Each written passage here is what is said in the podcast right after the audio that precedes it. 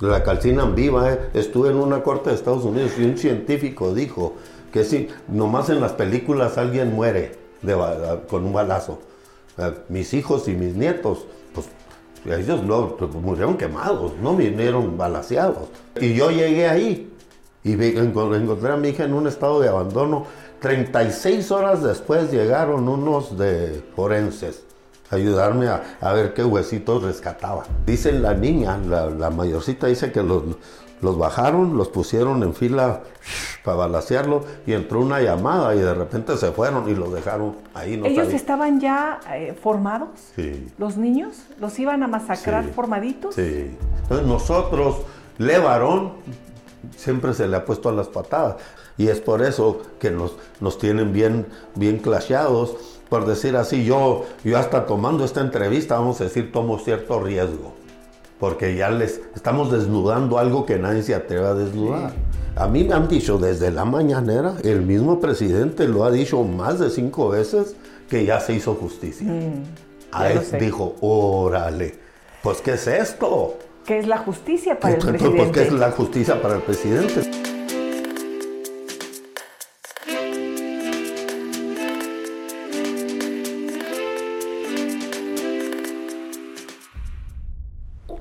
Vamos a adentrarnos a la vida de un hombre que lo conocemos, se ha vuelto eh, una persona que mediáticamente pues está muy presente, eh, es un líder importante, sobre todo para las eh, víctimas de las masacres que sacuden a este México pues tan adolorido. Pero, ¿qué más sabemos de Adrián Levarón? No mucho, Adrián. ¿Cómo ah, estás? Qué gusto. Aquí estamos. gracias, gracias por acompañarnos. Aquí, estamos temblando.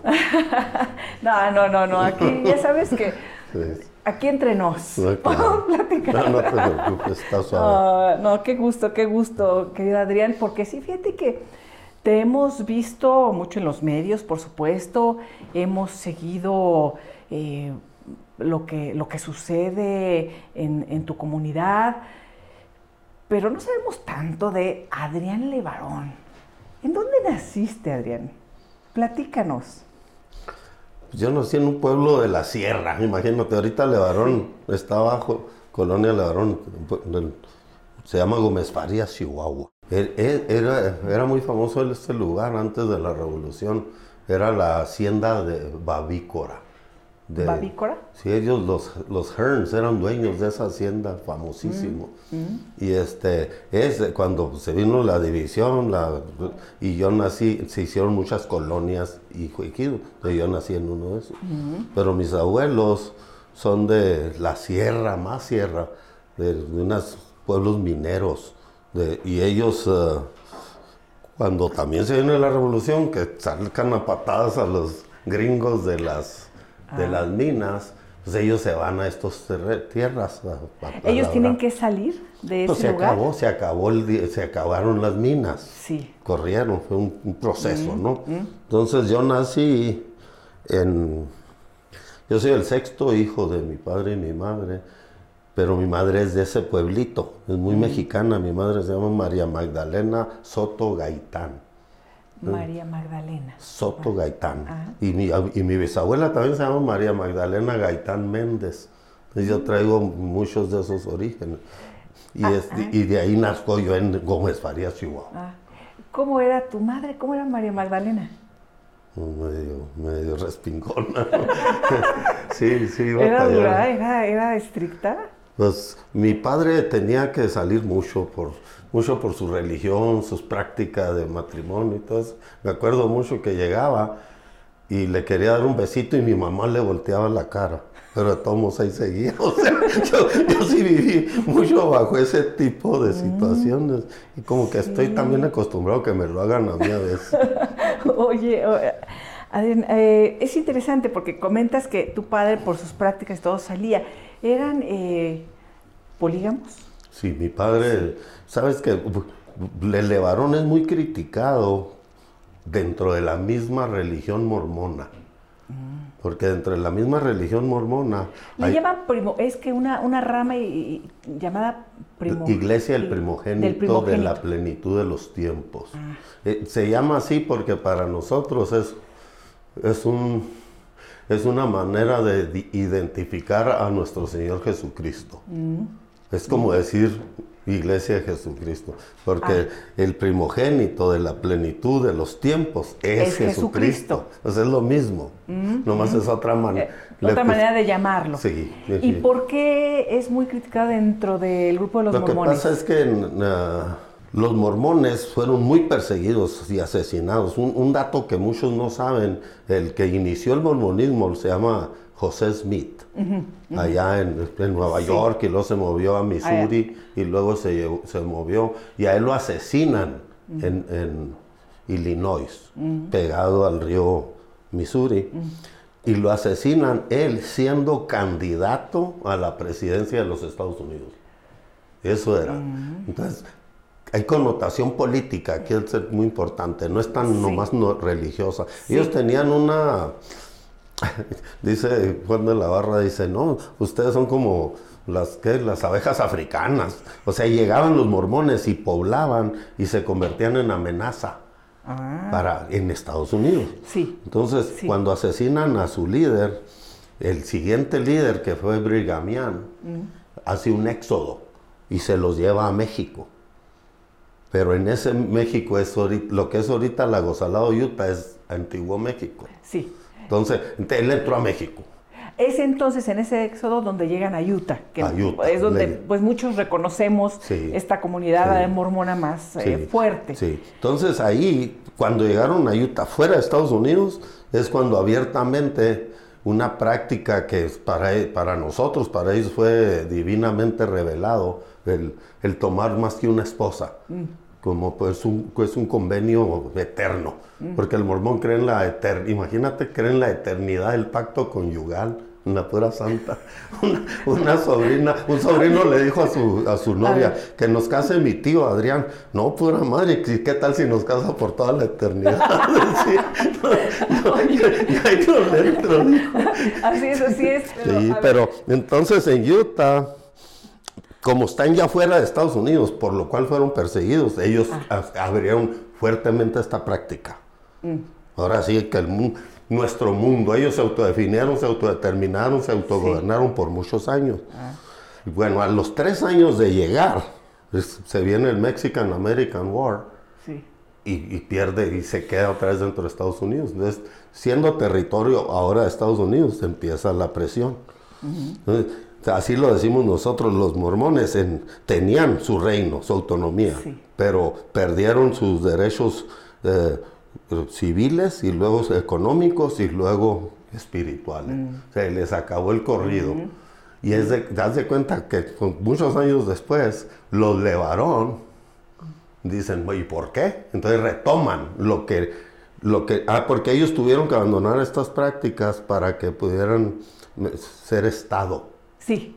¿Te acuerdas? Reconocidos, como Estado. Entonces, públicamente denunciaron a esa práctica y los de Varón dijeron por qué. ¿La retoman? Sí, y, se van a otra parte de México, ahora sí a Chihuahua. La retoman y la retoman fuera del... Entonces los excomulgan. O sea, una iglesia que tuvo esta práctica, entonces nuestros padres fueron excomulgados de la iglesia mormona. Ah. Y cuando nos fuimos ahí a ese lugar de mi abuelo, cuando se fue a Levarón, lo que iba a ser Levarón, sí. él se fue después de sufrir mucha persecución mm. dentro de su mismo pueblo. Sí, porque yo he leído que los consideraban como fundamentalistas, ¿no? Dentro del propio grupo mormón. Entonces él huye, sale eh, funda Levarón.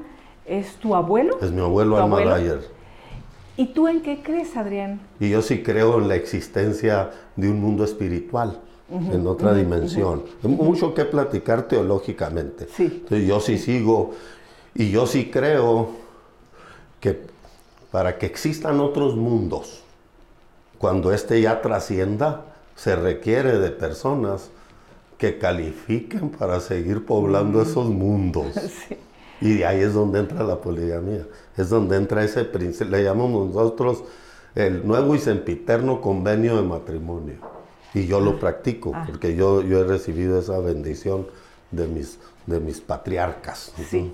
Y el mundo, bueno, obviamente esa es una práctica muy criticada también, eh, sobre todo en, estas eh, luchas de, igualdad. Por ejemplo, eh, ¿cómo le va a las mujeres? Tú decías, mi madre hacía esto, ¿no? ¿Cómo les va a las mujeres en, en Levarón? No, no, no em, sufren por esta condición. Cuando llega mi abuelo ahí, el concepto es que aquí yo sí voy a poder, yo quiero un lugar donde mis hijos, mi familia y mi pueblo pueda tener sus derechos. Mm. Entonces se trata de, entender que es tu derecho de vida y de, en todos los sentidos. Entonces estamos, esa pregunta que me dices es muy específica para explicar qué es un derecho. Y ahí te va, este, hablando de la mujer. En nuestra cultura existe que la mujer tiene el derecho divino, natural y, absoluto de escoger el, padre de sus hijos eh, y, el hombre que va a ser su cabeza. No hay, no hay un convenio previo, no, no hay... es que no he terminado. Ah, a ver, a ver, sí, a ver. En nuestra cultura, la mujer tiene el derecho de escoger a su, a su, al padre de sus hijos y su cabeza o su familia, aunque esté casado. Entonces es mucho más fuerte el derecho de la mujer. Aquí, o sea, yo ya no quiero que me escojan. no, me refiero a... Sí. Si, una mujer te escoge, tú tienes que... No tengo que, pero lo, considero. O sea, puede, o sea ella, ella tiene el derecho y, tú tienes el derecho de decir... Eh, pues déjame, déjame, déjame pensarlo, déjame que... No, más que nada déjame hablar con mi, esposa. Ah. Por si es una nueva, pues necesitamos hablar mi esposa y yo. Ah, ¿y si son varias esposas? Pues también, con todas. ¿Y hay consenso? Pues en, nuestra, en nuestro ritual de matrimonio muy, muy, muy cercano a nosotros, este, es como cuando se habla y le, te toma usted tú por esposa, trata el ritual. Sí, Uno antes de eso, en, tu realidad esposa, la mujer hace otro ritual donde le entrega la mano en la ceremonia. Mm. No sé cómo se llama eso, se llama consenso eso. Sí. O sea, ese es, un ritual, se entrega. ¿Hay celos? Pues, pues el celo, como se conoce. Sí, sí, es que es una cultura muy occidental. Este, este, el celo, yo lo veo así, lo es, precisamente a mis 60 años digo, pues qué rollo con... Porque vamos a decir, en, en, la, en la venta íntima o eso, no existe el celo. Pero no hay una objetivización de la mujer. ¿Cómo? No hay como una objetivización de la mujer, de decir... No pasa, no, es, que es al revés, es al ah. revés, es que es, bueno, es, totalmente lo opuesto. muchas dudas desde Sí, para mí es ¿eh? mucho más feminista la mujer ah. del varón que la del mundo por, por, ese, por ese entorno que ella vive. Es feliz la mujer. Es muy feliz, yo creo feliz. Muy feliz, muy Eso creo que es como algo muy importante en, eh, en todos estos mi, cuestionamientos. Mi primera esposa se llama Marta Guadalupe Muñoz Hernández. Ah. La conocí cuando yo tenía 17 años en Chihuahua. Ah. Católica de Hueso Colorado y ahorita... ¿Católica? de Hueso Colorado y se, se hizo, se hizo levarón, o ah. Siempre batalla mucho con lo teológico, vamos a decir. Pero vieras qué hermoso testimonios tiene ella de, de serle varón, ah. de pertenecer a esta cultura. Me sorprende a mí. Me sorprende, ella, ella da testimonios muy fuertes. O sea, deberías de escucharlas a ellas, pero en Levarón, no en ese sentido los Levarón no son fundamentalistas. Ah. Es que hay mucha, una tendencia muy famosa en, en los pueblos de Estados Unidos mm fundamentalistas. Eh, para mí es casi despectivo que me digan fundamentalista. Ah. Porque yo no soy un fundamentalista. Mm. Yo, yo creo en una, nuestra formación, nuestra religión o nuestros usos y costumbres. Eh, es algo nuevo. ¿Qué pasa, por ejemplo, con alguna mujer que desea hacer otra cosa? Que no sea el, ser madre, tener una familia, que sea el trabajar o, este, o que esté enamorada de alguien más.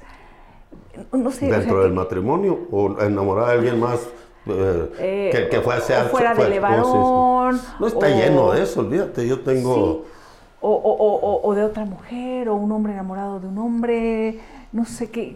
Pues por, uso y costumbre, por uso y costumbre, nosotros no, no lo vemos bien, pero no lo vemos mal. Mm, mm. O sea, nosotros no, perseguimos No hay violencia, no, hay persecución, nada, nada, ah. no hay. Pues sí hay, hay pues ya ves el, la a veces sí hay, hay ciertas gentes fanáticas, pero en mí, alrededor de mí, somos mucho, muy abiertos para, para esas situaciones. Nosotros, nosotros algo como derecho básico, también creemos mucho, nuestra formación es, es, no matar, no robar, no cometer adulterio, no no levantar falso testimonio y si vives eso básico, pero para nosotros no cometer adulterio, le platicaba una Es la mujer del otro. o sea, estrictamente, estrictamente. Es eso. Pero sí, pero no es, mm. pues, suena feo, ¿eh? pero un, adulterio es cuando un hombre se mete con una mujer de otro. Exacto. Pero si un hombre, si un, no, perdón, si una mujer se mete con el hombre de otra, no es adulterio. ¿Para dónde nos hacemos? Entonces, que edificamos una sociedad con una cultura de, de, no, de la no prohibición, pero del mantener, mantener. Eh, entonces, mandamientos. Entonces nosotros batallamos mucho, mucho, mucho a la hora de, si alguien lo hace, nuestra ah. sociedad no es punitiva, cero, cero. Esto de la cárcel, el castigo, no, estamos en fuerza, totalmente en contra. de eso. Yo estoy 100% en contra.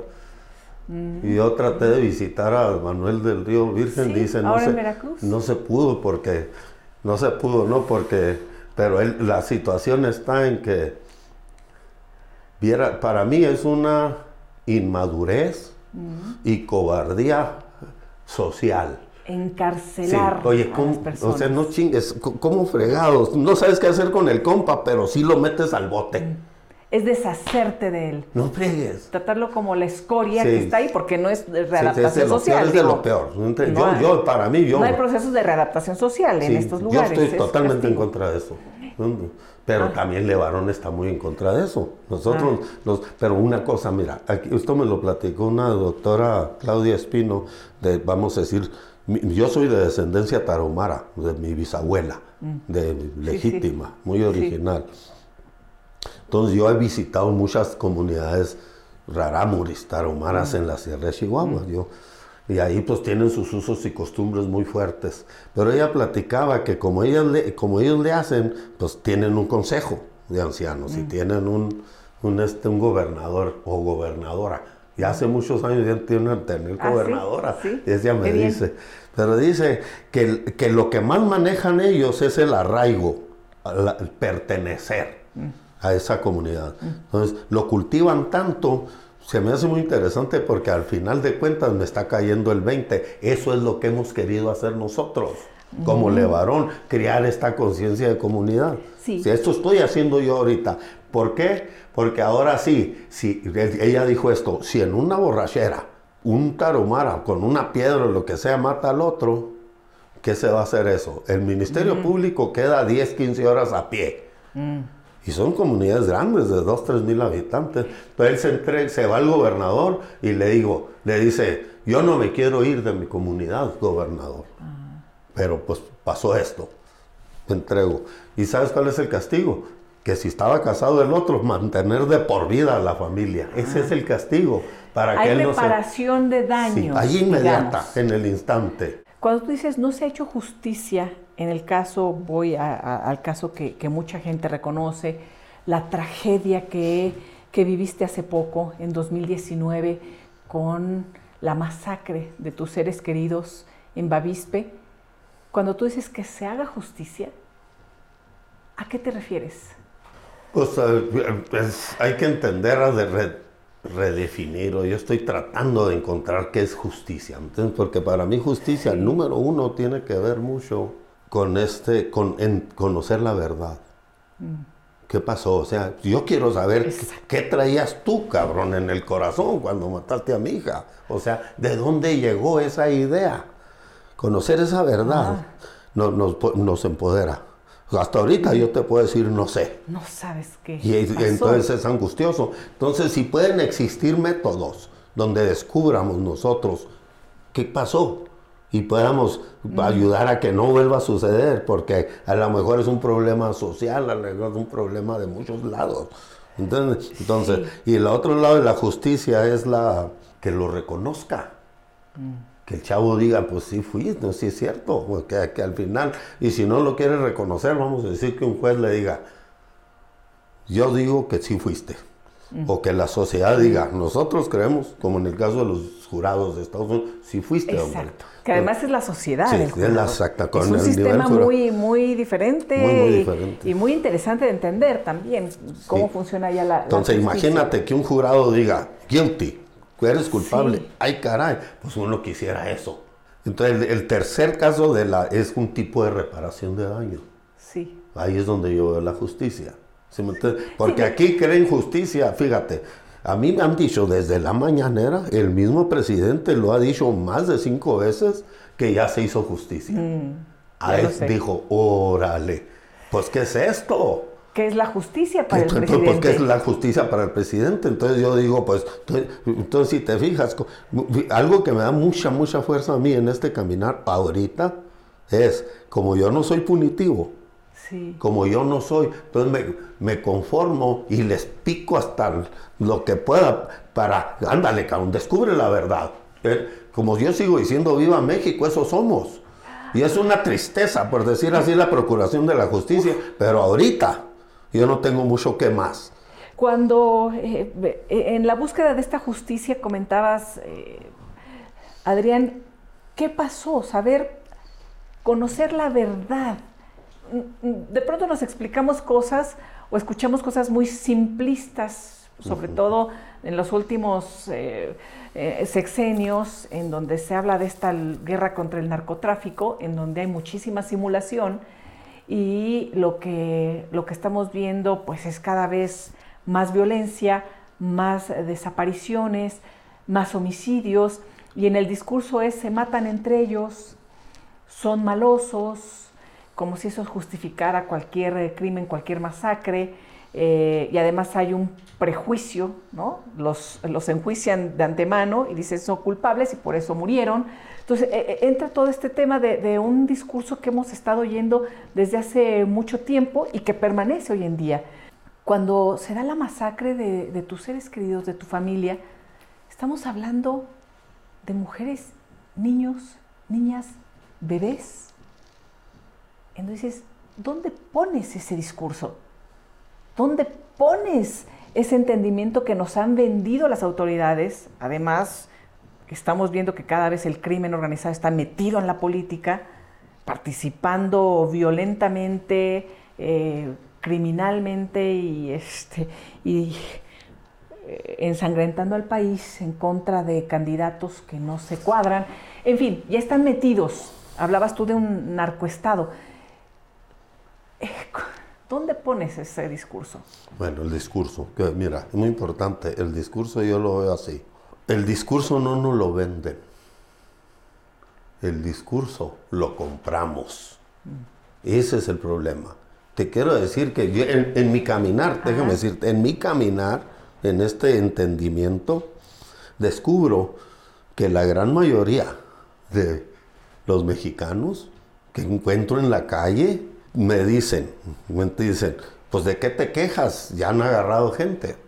Ah, entonces yo digo, tienes comprado el discurso. Y luego te dicen, no es el, no es el discurso, no es el presidente, no es el que, que, se matan entre ellos. ¿Sabes quién lo dice? El mexicano de a pie. Ese es el dolor para mí. No, mm. seguimos creyendo en Santo Claus. O sea, yo, yo quiero luchar por cambiar. Yo estoy luchando por cambiar la percepción, porque nosotros, no, yo te, juro que en, mí, yo... El otro día es una práctica muy común en esos pueblitos, cuando detuvieron a los tres primeros de este pueblito de Janos, ¿te acuerdas que se cerraron las carreteras y todo? Yo dije, ahí está. Lo que pasa, mija, es que el pueblo sale a defender su narcocultura. Y yo lo he vivido varias veces. Allá donde yo nací, yo ya no puedo ir. Tengo tenía una tía que me pude ir a su funeral porque es un pueblo fantasma y algunos pueblos de la sierra. Nosotros andamos queriendo que el Levarón no se desaparezca. Mm. ¿Por, qué? Porque el pueblo ya... Entonces, el, discurso, yo, ya, yo no lo quiero ver tanto como discurso, sino como quién se lo está, quién se lo está comprando. Mm. Porque esa madre está, en la, está ahí, está para el que la quiera. Entonces yo, yo, yo, yo te detengo poco más. Vamos a decir, yo ahorita ando queriéndome autodefinir. ¿eh? Ahorita el ejemplo que tú estabas diciendo de... Sí, porque ¿sabes cuál es la primera razón? Una vez uh, científicos, sociales, electorales, eh, que me están que me han estado apoyando mucho en el movimiento que traemos en Levarón, así me, así me vendieron el caso. Dicen, Adrián, apréndete. Tienes que tú decidir quién eres, autodefinirte para que te puedas autodeterminar. Y me dijo así, en la constitución, si tú eres hombre pero naces en cuerpo de mujer, puedes decir que eres hombre. Y si eres hombre pero naciste en cuerpo de mujer, puedes decir que eres...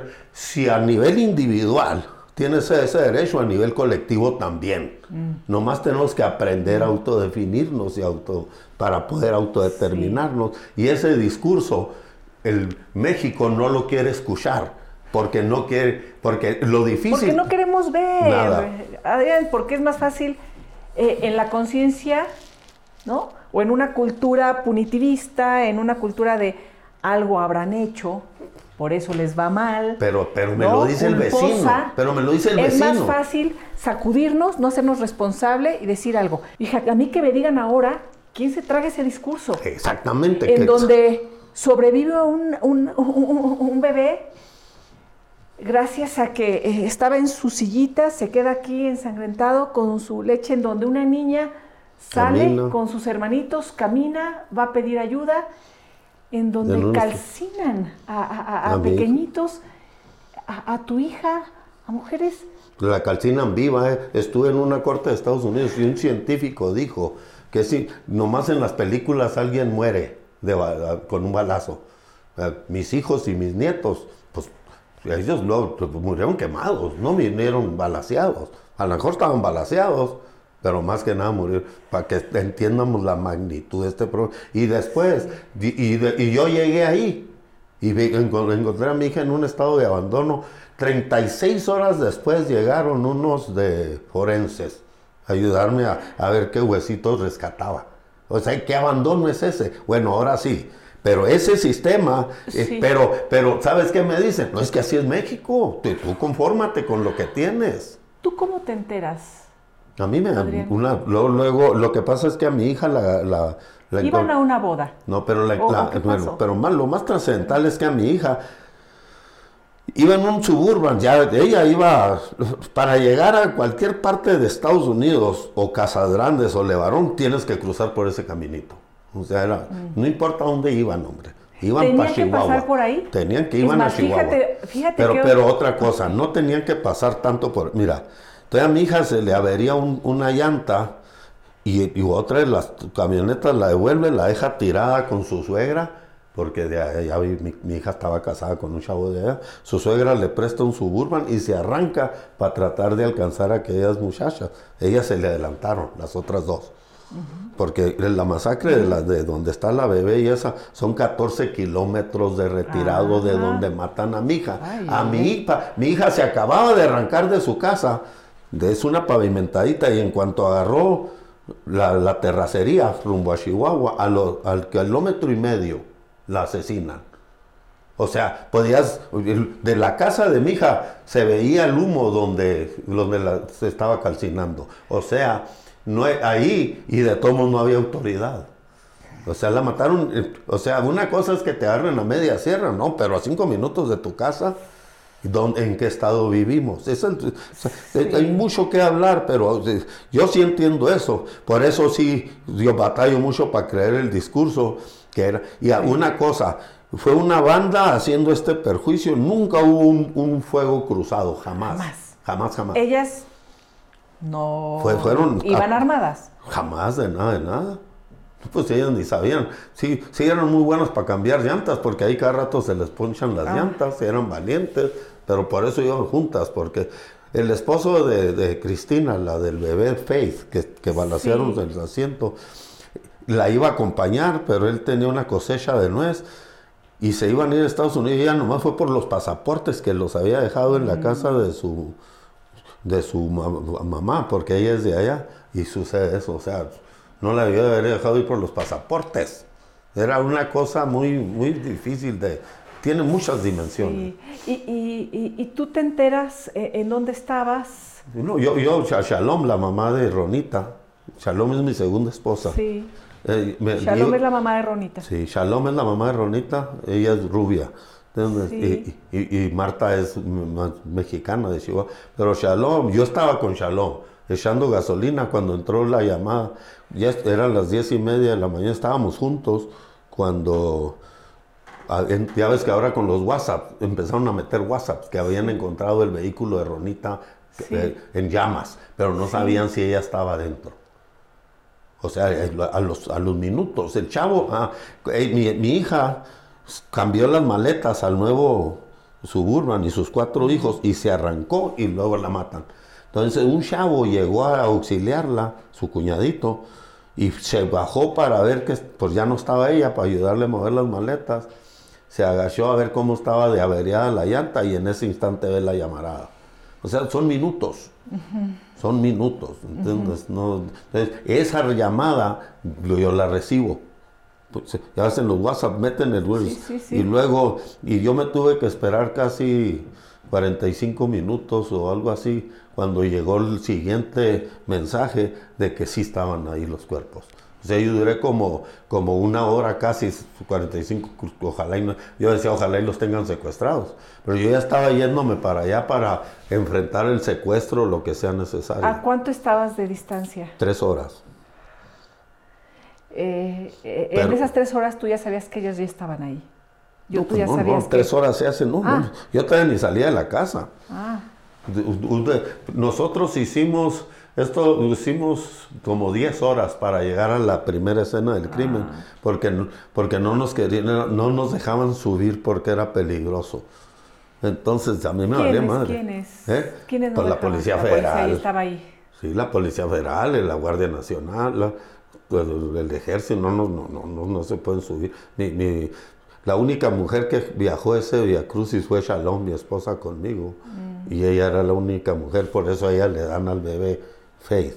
Y ella, y ella así, ya ves cómo es perspicaz la mujer, dice, estos cabrones nomás están esperando limpiar su cochinero, por eso no nos dejan entrar. Eso salió de su boca en tiempo real, cuando nos tenían parado.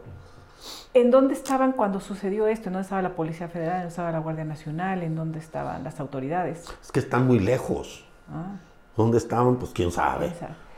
Pues, bueno, la razón que se ha acercado la Guardia Nacional Policía Federal es para, para seguir a los Levarón, a proteger a los Levarón. Y se fueron atrásito de los Levarón. O sea, no, usaron de pretexto que nosotros sí, le íbamos a entrar a los cocolazos. Pero nunca llegaron con autoridad de, de primeros. Ahí no hubo, nunca, algo que tú puedes llamar primer respondiente. Nunca hubo. Y, y, llevamos 50 elementos de entre o, más de federales de Guardia Nacional y nadie hizo mm. la figura de primer respondente y nadie levantó un, acta. ¿Te lograste meter, colar, te dejaron entrar? No, lo, que, pues, pues, lo que pasa es que sí les creímos que, venían más refuerzos, que puede estar peligroso, pues soy cómodo, pues que vengan más refuerzos. Pero ahí es donde te digo que era, fue perspicaz Shalom. O sea, entonces, ya cuando dijeron, vamos, yo no voy a esperar a nadie, yo le dije, vámonos. Y entonces empezamos a... Entonces, nomás fue poco más lento. En lugar de tres, se hicieron diez horas. Eh, y, no nos dimos cuenta de los niños vivos, porque como ellos estaban arriba de la sierra, tuvieron que caminar 20 kilómetros. un chavo de 13 años, que, en este juicio que hicieron en Estados Unidos testificó. Dicen la niña, la, la mayorcita dice que los, los bajaron, los pusieron en fila para balasearlo y entró una llamada y de repente se fueron y los dejaron ahí. No ¿Ellos estaban ya eh, formados? Sí. ¿Los niños? ¿Los iban a masacrar formaditos? Sí, eso dice la niña. en un testimonio que apenas escuché hace poco. Pero empezaron, se vamos a irnos a un extremo, se oyó que ahí vienen los de varón.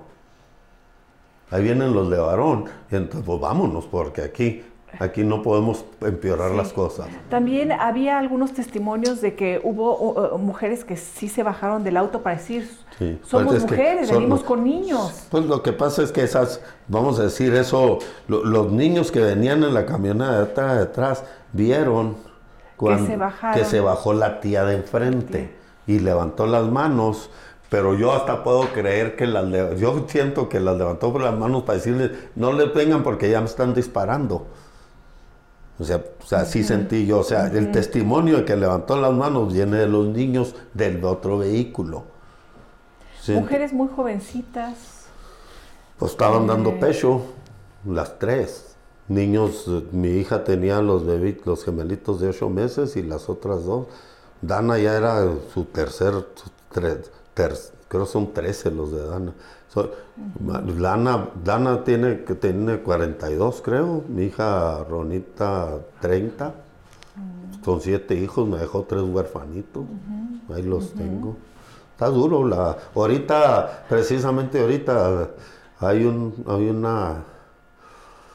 Hay un, está muy interesante, a lo mejor podemos hacer un, un, espacio especialmente para eso, pero yo el 7 de febrero estuve en una corte federal de los Estados Unidos es una empresa que se llama Motley Rice, investigatela. Pero ella, esta, este, esta firma de abogados. ¿eh? ¿En Cincinnati? No, ellos están en South, South, ah, Carolina. Ah, ah, pero ellos ayudaron mucho a las víctimas indirectas de la, de la eh, Twin Fall, de la Twin Towers. Sí, de las Torres Gemelas. Entonces, ellos son especialistas en buscar cómo repararle el daño a indirectos con dineros de los mismos malandros es la idea. pero necesitan una orden federal, de un juez federal que lo... Es el primer caso que una... que una... que un cártel mexicano va a ser... Uh, ¿Cómo se dice? que el juez diga si eres culpable y a ver qué vamos a hacer. Exacto, que condenen a un cártel eh, de, esa, de esta masacre y lo harían en Estados Unidos. Están llevando ahí Fuerte. Eh, tu caso. Em, yo te quiero preguntar así abiertamente, hablando de, cómo compramos los discursos y esto, Adrián, porque eh, la gente dice, ¿en qué andaban? Que se estaban vengando de los Levarón, ¿no? Y en la búsqueda de esa verdad. ¿Qué pasa ahí en esta, eh, en esta agresión de los cárteles y de grupos en contra de la comunidad Levarón? ¿Qué es? ¿Es la tierra? ¿Es, ¿Es la riqueza que contiene la tierra? Es el, lugar por donde podrían pasar. ¿Qué hay detrás de, esta, eh, de estas agresiones de tantos y tantos años que hemos consignado? lo que yo siento que en realidad, por decir así, para no existe nada de eso. Nada de lo que mencionaste, pero, pero... Cuando hablas de minas, por ejemplo, ¿no hay riqueza ahí que quiera apropiarse el crimen organizado? Bueno, si quieres te voy a contar lo de minas y sí es muy importante lo que te voy a decir, ah. pero porque funciona. Los levarones no tienen minas. Ah. O sea, pero los levarones viven donde hay minas. Exacto. Entonces, pero ahí te va. Yo ya sé, la ah. fiscalía me dijo que un grupo de 14 personas lideradas de, que pertenecían al cártel Sinaloa Sonora y mm. otros pocos que pertenecían al cártel Sinaloa de Agua Prieta se brincaron de bando. Y ellos se convencieron a otros 100, porque eran 100 los que mm. planearon este ataque un día antes. 60 se fueron a Agua Prieta, 40 a matar a mi hija. ¿Son los de la línea? Los que llaman la línea. Se llama, es cártel de Juárez es Cártel de Juárez, pero que eran de, estos dos grupos del no. Cártel de Juárez, es, su brazo armado se llama la línea. Ah.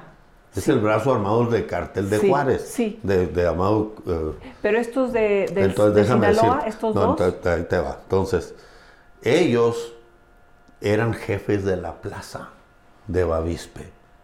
Mm. Pero hubo, hubo conflictos, brincaron de bando, venían a recuperar su plaza. Entonces hay que hablar de plaza. ¿Por qué es importante tener plaza ahorita? Lo que pasa es esto, mira.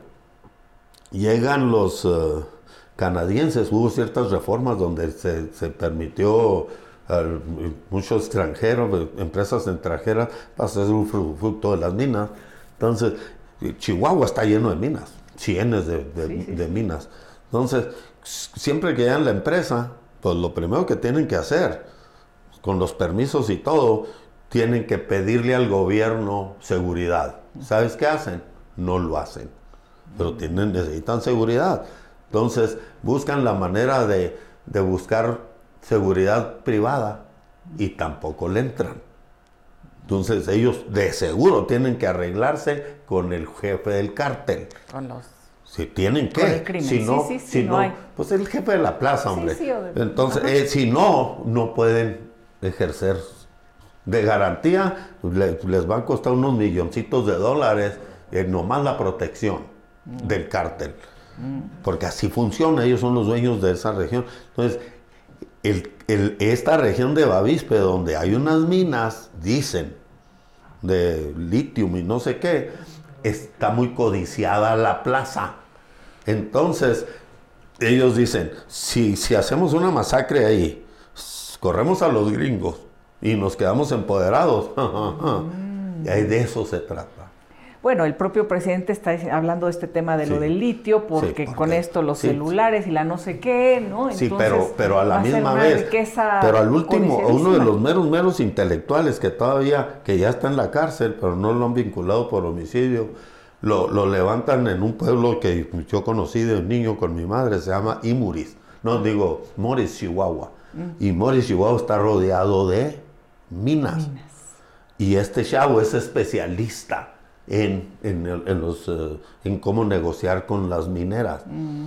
O sea, si entienden, ese es el, para mí, esa era, era, era la razón. ¿Qué tienen que ver los de varón ahí? Nada viven en donde está viven en donde está ese problema. que es la historia de, la humanidad en tantas y tantas historias donde hay petróleo donde hay minas donde eh, se puede sembrar la amapola vemos ahora en Guerrero donde se pueden sembrar otras cosas. llega el crimen organizado. llega los, nosotros Le Varón siempre se le ha puesto a las patadas. Le secuestran a un hijo y hay borlote, le matan a hijos, hay mucho problema. Nosotros siempre enfrentamos el problema. Y es por eso que nos, nos tienen bien, bien clasheados. Por decir así, yo, yo hasta tomando esta entrevista, vamos a decir, tomo cierto riesgo. Porque ya les estamos desnudando algo que nadie se atreve a desnudar. Pero eso son realidades. Pero por eso yo no creo tanto. Yo le doy muchas vueltas al problema. Y, yo nomás no, yo no quiero que, yo le digo esto, creer en el discurso es creer en Santo Claus. Pero porque a mí me dicen, ahorita sabes, se me hace casi absurdo tener que aprender yo. ¿Qué quiere decir eh, eh, procedimiento abreviado? ¿Qué quiere decir eh, este, cómo se llama? Todo ese proceso que se me hace absurdo. ¿Y sabes qué es lo peor? Sistema adversarial, sistema... Pero andal. Pero ¿sabes qué es lo más absurdo? Que el México dice, así, así se, así es como se, se va y se establece y no hay más. Así se hace la justicia en México. Tienen el, el discurso y el concepto de que eso es justicia. Y nos la tragamos tan duro que se nos quita la responsabilidad ciudadana. Entonces yo por eso, este ejercicio, fíjate, este, ejercicio de, libre autodeterminación de los pueblos, le llamo así, yo estoy buscando ejercer mis derechos colectivos. Porque ahorita, fíjate, ahorita tú pusiste un ejemplo muy fuerte de que eres tú luchadora de los derechos de donde sean, de todos los, de todos los, de todos los seres humanos, ser quien quieren ser. Así ¿Sí me entiendes? Entonces, y, tienen el derecho también de ejercer sus derechos, sus, derechos y garantías individuales, o de no, o de no. Porque uno de los grandes problemas que nos, como nosotros somos muy responsables de enfrentar al toro por los cuernos, preferimos cerrar los ojos, que nos agarren la mano y como pendejidos todos, nos digan dónde, dónde poner la cruz, y luego ya estuvo salir, ok, ya estuvo, sí. ¿Quién salió elegido ese pendejo? Ok. Así funciona. Y, tenemos que creer que, ese, que eso es justicia. Mm. Y ellos, yo, tengo un problema, fíjate, te lo voy a platicar así. Lo peor de lo peor, a mi nivel localito, en pueblito, los, se elige así. tontamente el alcalde. Y una vez que es alcalde, ahora sí, yo soy alcalde a mí, me tiene que dar el ejército, placa, el ejército arma, el ejército pistolas y ahora sí yo tengo el derecho de portar armas. Por eso enloquecen. ¿Sí? Sí, y luego... La concentración de poder. Y, y luego de pilón este alcalde tiene las facultades de nombrar a otro pendejo y, y, darle un, un, cargo y hacerlo tomar protesta de que va a ser el director de seguridad pública. Y se infla ese señor. Y luego le tiene que dar el ejército arma y placa y permiso de portar y, y, y luego y, también estos 50 policías. Y ellos siempre, en nuestra área, siempre están al servicio del crimen organizado. Mm. Tienen que. Ahorita Galeana no tiene policía municipal, porque si la tuviera, tendríamos policía ah, al servicio del crimen organizado. Preferimos no tener policía. Nosotros no tenemos policía. ¿Cuál es la fuerza de los Levarón? ¿Cómo se defienden si, si, están tomadas las plazas? Si quienes llegan como autoridades tienen que negociar, eh, y estoy hablando de lo local, de lo estatal y de lo federal. Si quienes, eh, eh, los empresarios que quieren poner una mina tienen que ir con el, el cartel. O sea, tenemos que empezar a hablar de las cosas para entender lo que nos ha sucedido como país. Porque si no, no vamos a entender nada, ¿no? Y entonces en esas estamos. ¿Cómo lo, ¿Cómo se defienden? Pues, ¿Cómo, pues que ¿Cuál es su defensa? Lo que pasa es que nosotros vamos a decir, nuestro discurso como pueblo es, no matará, no robará, no levantará, no, no cometerá Lo tenemos tan dentro de nosotros que nosotros vemos muy mal, ¿sí me entiendes? Entonces, cuando, cuando sucede, gritamos. y entonces la gente, a nosotros como pueblo... Pero necesitan estar armados. ¿O buscan estar armados los de varón? No. Y las comunidades, y los Miller y Langford, buscan eh, tener armas para poderse defender, ser autodefensas, eh, para poder enfrentar a este crimen organizado o estas autoridades armadas que ya están también coludidas. Eh, eh, es que si te fijas, si te fijas, aunque está muy duro el crimen, muy, muy duro el crimen, en realidad, pues, como dice el discurso, se matan entre sí, lo que tú quieras. Es más importante, para mí es más mil veces, mil veces más importante prepararte mentalmente para ser esa persona que va a proteger sus derechos. Yo le tengo más miedo a una mujer defendiendo a su hijo, como puede, que a un soldado armado. si me no le tengo miedo a un vato con arma.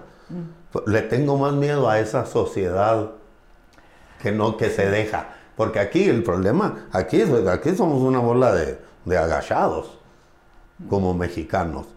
Y es por eso que están empoderados esos, esos crímenes organizados. O sea, es un problema de formación, es un problema cultural. Mm. Y Levarón trae otra cultura. Entonces, nosotros ni, ni, ni, algo, algo bien típico. ¿sí? El otro día una muchacha, me gustó mucho un testimonio que dio. Dice, pues llegó aquí, pasó en Sarabembla, pues llegó a Adrián Levarón, porque pues yo vivo en Chihuahua, y nos dice, no, no, no nos van a dejar sacar a los chavos, vamos a cerrar la carretera. Se vale, dice, pues fuimos y cerramos la carretera intermitentemente. Y, luego le, y luego dice, no, y de todos había unas audiencias. Vámonos, vámonos a ponernos enfrente del poder eh, de ahí de la Procuraduría y poner cartelones. Y lo dicen, se vale, pues ahí vamos. O sea, eh, para ella fue una revelación salir de... Porque dice que antes, cuando iba manejando, y que prendía luces de, un policía, temblaba y se ponía tensa y ojalá y no sea mí. Entonces, y dice que ya perdió ese miedo. Dice ya. Sí, y lo dice. Pero esto es lo, curioso. Siempre que va gente hacia Levarón o hacia Saraembla, la para la policía. Y luego lo la para, pues se para, la, si es mujer, ¿eh? muchas veces jóvenes, y, y le abre el vidrio y luego le pregunta, ¿por qué me paraste? Y el Shota le dice, eres de Levarón. Te juro. O sea, te, si entiendes. O sea, es, otra mentalidad. O sea, nosotros no necesitamos armas para defendernos. No, ¿De qué nos vamos a defender? el peligro es ese, esa, esa cultura que no nos invada. Mm. Nosotros tenemos, estamos muy abiertamente de frente en contra de esa cultura, de esa narcocultura. ¿Le tienes miedo a la muerte? No, que le voy a tener miedo, lo ando buscando por todos lados, a ver, a ver si no me alcanza. No, no, es que... Pero no quiere, o sea... Pues si, vamos a decir, yo, yo me cuido más de morir por ti que por mí. Mm. Porque, si necesito o, quiero estar. Porque quiero estar en esto, por ti tengo más miedo. ¿Amas la vida? Pues claro, o sea, pero no es, pero la, bueno, I'm not a pro-life person. No eres pro vida. No soy pro vida. ¿Sabes qué soy? Pro eternity. Pro eternidad. Yo soy pro eternidad. Yo quiero trascender. ¿Se me entiendes? Pero, pero, pero quiere decir que si yo no hago algo para trascender, o sea, yo vivo porque voy a existir eternamente. Esa es mi religión. Y cuando amas a la vida, lo cotidiano, ¿cómo, cómo llevas el dolor de la pérdida de, de una hija? Y a veces eso que siempre digo, they, they killed the wrong daughter. Mataron a la hija equivocada. Entonces a mí me, metió a un ring muy, muy que no me puedo salir de él. O sea, hay tanta legitimidad en, o sea, tú dependes de que yo haga algo. Entonces yo traigo un compromiso ante mi hija muerta, ante Dios, ante mí mismo y ante ti, ante mis seres, eh, mis prójimos, de no rajarme, de seguirle buscando, mm. de seguirle buscando. Entonces yo encuentro, muchas veces en esta búsqueda, mm mis seres más queridos se sienten abandonados porque ando en, tanta fregadera. En entrevistas. Ahorita, ahorita. Pero, ahorita, estoy aquí y, está le, están haciendo una fiesta con mariachis y quién sabe qué tanto a mi hija ah. mayor con Shalom. Ah. Pero el otro día, en este, duró cuatro días de nueve a cuatro de la tarde esa corte en Estados Unidos. Lloramos como no te imaginas. Y yo creo sirvió, porque pasaron videos, pasaron, pasaron todo. Fue una catarsis absoluta. La Había, los mismos videos, dice, desde, eh, Tyler, el esposo de Cristina, dice, yo no sabía que eso había pasado. Es que él entró a un, a un estado de negación y ahí le tuvo que aterrizar. Entonces Shalom aterriza. Y en la última audiencia que estuvimos, le un tal como a Toño, y estuvo ella sentada conmigo en la audiencia y el juez, ella, ella tuvo que hablar, porque tiene que dar su nombre y tiene que decir quién es, y le preguntan si tiene algo que agregar, ya que los vinculan al proceso. Duramos cuatro horas y yo creía que ella no iba a aguantar. Y al final le dije, ¿cómo te fue? Y para mí era muy importante estar en esa audiencia. Entonces es como tomamos el dolor para ver qué. Porque encontrar estas cosas, participar en, la posible justicia, hombre. Porque si no lo hacemos, somos irresponsables para nuestro México. ¿Sí entiendes? Es, una responsabilidad. Está curioso eso. Y yo llevo el dolor de esa manera. Y entonces encuentro a otras gentes con dolor y pues me les uno. Y, bueno, compartes ese dolor, estaban en esa audiencia, lo vivieron y, a solas también de pronto te, quiebras o eres así como muy fuerte. Por, eso te digo que para mí, pues mi hija pasó mejor vida. Sí. Y casi la envidio. Pues, entonces, entonces yo sí sé que ella... paz ella está en paz y todo, y ella está, ella es la que más me pica. ¿Eran cercanos? Muy cercanos. Yo muy cercano. Pues no, pues yo no puedo ser cercano con tan, porque son muchos hijos, pero ella sí sabía. Cuando, eh, no, 36 hijos, todo, o sea, ¿cómo, quiénes son Sí, es que se, quieren mucho. Lo que pasa es que trato de dar tiempo de calidad es todo. Entonces, si yo amo, si yo hablo, ¿dónde está mi hijo? Y yo soy un padre súper privilegiado, me quieren mucho, mucho mis hijos. No sé ni por qué, pero ahí estamos. Y sí ven un grado de presencia. Y, es más, también veo un grado de angustia de que no estoy. ¿Cuántos hijos tienes? tienes? 36.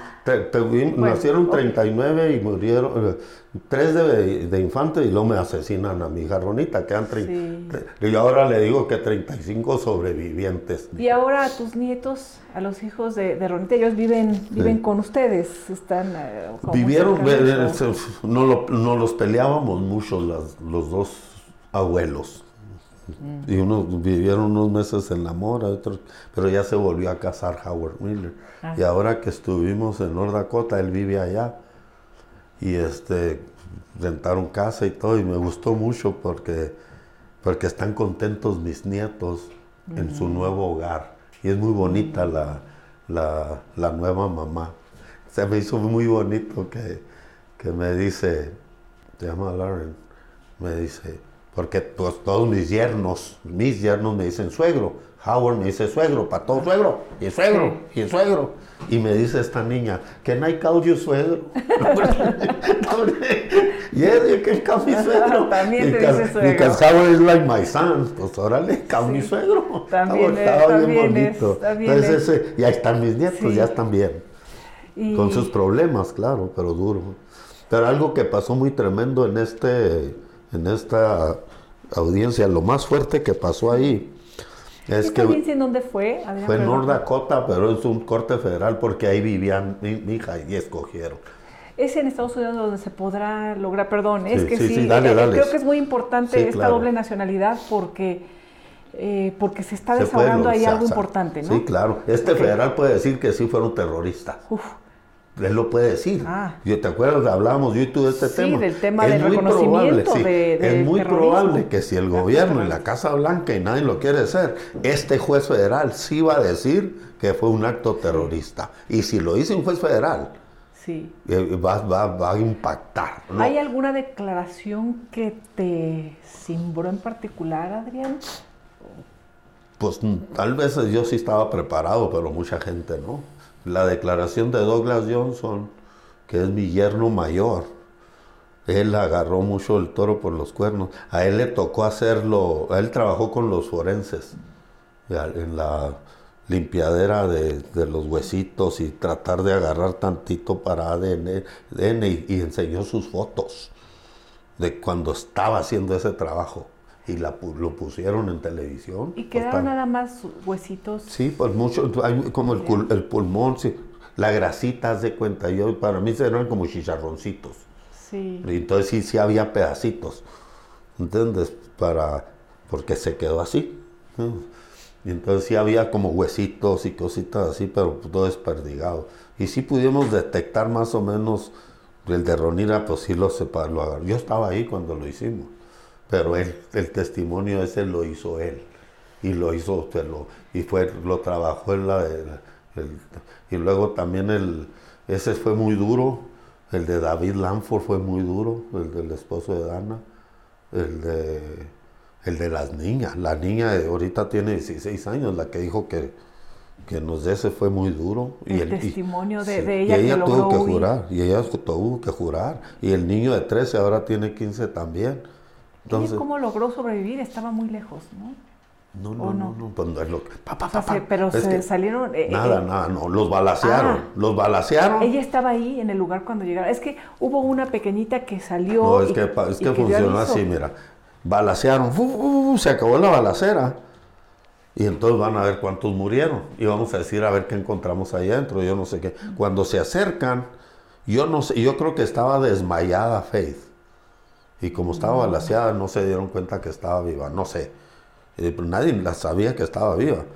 Entonces, pero en la segunda, muchos no murieron balaseados.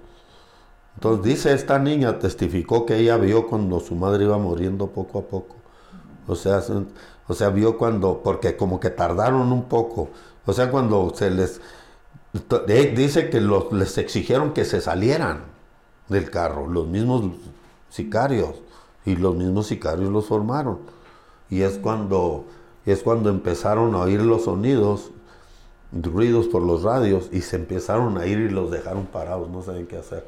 Entonces empezaron a caminar y caminaron como unos 100 metros mm. en una curvita. Y pero iban heridas. La, mayorcita traía un balazo en el pie y pues, no pudo mucho y traía cargando a los niños más chiquitos. Dejó a su madre muerta y a sus dos hermanitos muertos y a su tía Cristina y se quisieron alejar del vehículo balaseado. Entonces se puntieron en el lugar, pues ¿qué hacemos? Vamos a decir, hicieron una oración y la mayor le dijo al que sigue de 13 años, I'm sorry, tienes que ir a avisar que estamos heridos aquí estamos en total abandono. Entonces la valentía de esa niña, decirle al niño que se vaya, él, caminó. Dice que hasta... de 13, ¿verdad? De 13 años caminó desde ese punto a los 100 hasta La Mora. Esos son 20 kilómetros. Pero como tardaba tanto en volver, se desesperó.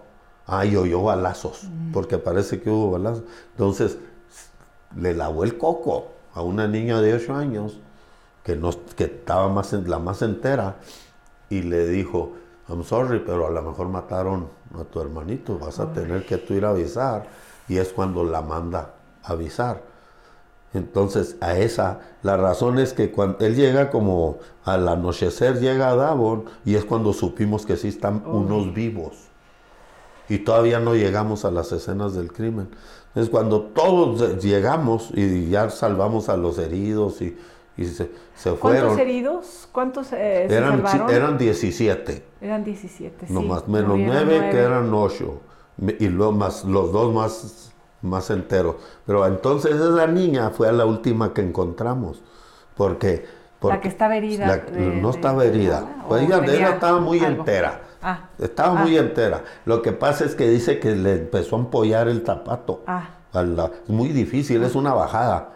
A ti se te Está difícil, a mí se me hubiera mm, lastimado. Mm. Esta niña tiró un zapato mm. y por eso es que llegó nomás con un zapato y empezó a sangrar, pero se desvió a un camino porque empezó a... cuando yo, traía al papá de ella conmigo, cuando llegamos y él, me dijo, yo creo que mi hija se fue por ahí porque ahí hay luces. Entonces nosotros seguimos hasta donde está mi hija y otros y la encontraron acá como a las 10 de la noche. O sea, esa niña desde las 10 de la mañana hasta las 10 de la noche que la encontraron. Pero no fue, no, nadie se ah. escapó. Pues ah. Sí, sí, sí, sí. Sí, le entiende, es otra escena. Sí, sí, sí. Los que se escaparon fueron los sicarios. Exacto, exacto. Ellos fueron y es cuando, cuando logran los pequeñitos. Eh, yo, yo soy el que, yo soy, yo fui, yo soy el primer respondiente. Si alguien sabe esta historia, el soy video, El video que, que, circula en redes que vimos, ¿de, quién es? Ese es de mi consuegro. Ajá. Es el pap, dice. Cuando está descubriendo. No lo que dice. mira, primero el cuñado, primero el cuñado vio la camioneta ardiendo y, y descubrió que era de su mamá. Se acercó a ver, pero estaba tan dura la llamarada porque le habían echado combustible, que no pudo ver, entonces salió corriendo a avisarle a su padre, mm. que estaba en el rancho a cinco kilómetros, acuérdate. ¿Sí? Entonces le avisó y todos se fueron a ver qué rollo. Y entonces todavía dice que batallaron para, te tuvieron que esperar que se fuera la luz para ver si estaban.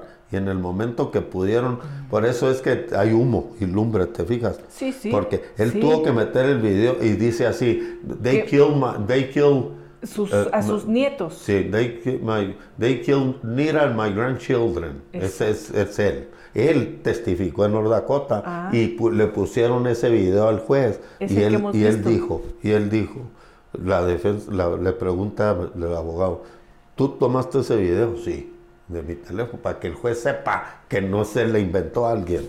Sí. Adrián, ¿qué sigue para, para Adrián Levarón? Eh, en algún momento la política o eso está descartado? ¿O has pues tenido amigos también? Eh, pues, tu, defensa fue asesinado en las elecciones pasadas, un amigo. Em, sí, con Mancilla Copado, mi amigo policía.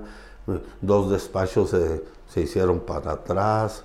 Ya me acaban de quitar pues, acaban de sacar del, de la... Estaba yo enchufándome con la que me puso SEA, porque yo no quise, yo, yo decidí no que no fuera otro, que no coadyuvara uno independiente. porque también me lo matan. Renuncié o me renunciaron, pues ya se me cayó la casa. Entonces, dentro de la política, lo que te quiero decir es que yo desprecio el sistema de, elección. Una Entonces, como yo desprecio ese, pues no quiero. O sea, para, sería una inconsistencia. Prefiero ser un, luchador social. Prefiero estar. ¿Sabes qué? Prefiero ser el, que me hagan juez de mi pueblito, hombre, que me hagan sheriff. ¿Siempre fuiste un luchador social o con, estas experiencias, con estas vivencias, fuiste tomando un rol? Pues sí, no, yo no, ni sí, ni lo soy, yo soy una víctima que investiga. Para mí este ha sido muy, eh, muy lindo platicar, conocer un mundo nuevo, ¿eh? Yo soy así, ya muy, tradicional, muy mexicana, ¿verdad? Este, eh, católica, apostólica, romana. claro. Este, mi, mamá, mi madre también era, me enseñó a rezar. Con Dios me acuesto, con Dios me levanto en el nombre de Dios y el Espíritu. Pero a la vez soy rebelde, entonces, pues bueno, ya sabes, este, ¿no? Y, y, defensora de la Constitución y de tantas cosas. Entonces, a mí me, me gusta mucho eh, conocer, saber, aprender, escuchar. Y ha sido, ha sido eh, muy lindo, como siempre, el tiempo.